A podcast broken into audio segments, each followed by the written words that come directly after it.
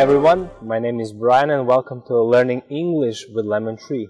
Today we're going to learn how to talk about your plans, someone's plans, okay? So here we have a sentence. I'm planning to buy a house. I'm planning to buy a house. I'm planning to buy a house. I'm planning to buy a house. What does buy mean? It means that you get something when you give money to someone and you get that in return. Okay? When do you use this sentence?